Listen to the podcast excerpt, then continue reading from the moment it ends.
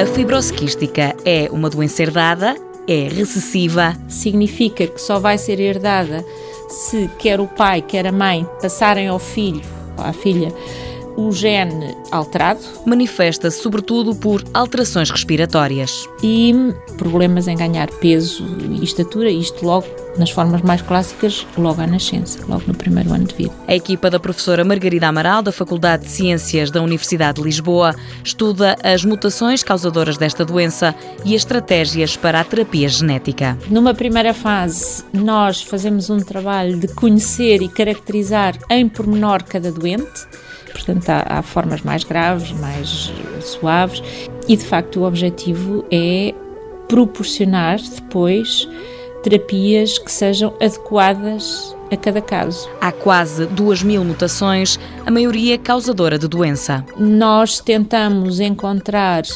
formas de tratar, quer com medicamentos que estão a ser desenvolvidos por empresas farmacêuticas e os primeiros, é uma grande notícia, já chegaram em janeiro, já foram aprovados nos Estados Unidos. Espera-se que agora esteja para muito breve a aprovação na Europa, mas também nós desenvolvemos novos medicamentos aqui e procuramos dar resposta a todas as formas da doença. O objetivo é um melhor diagnóstico e prognóstico através de biópsias para conseguir conhecer e reconhecer melhor a doença.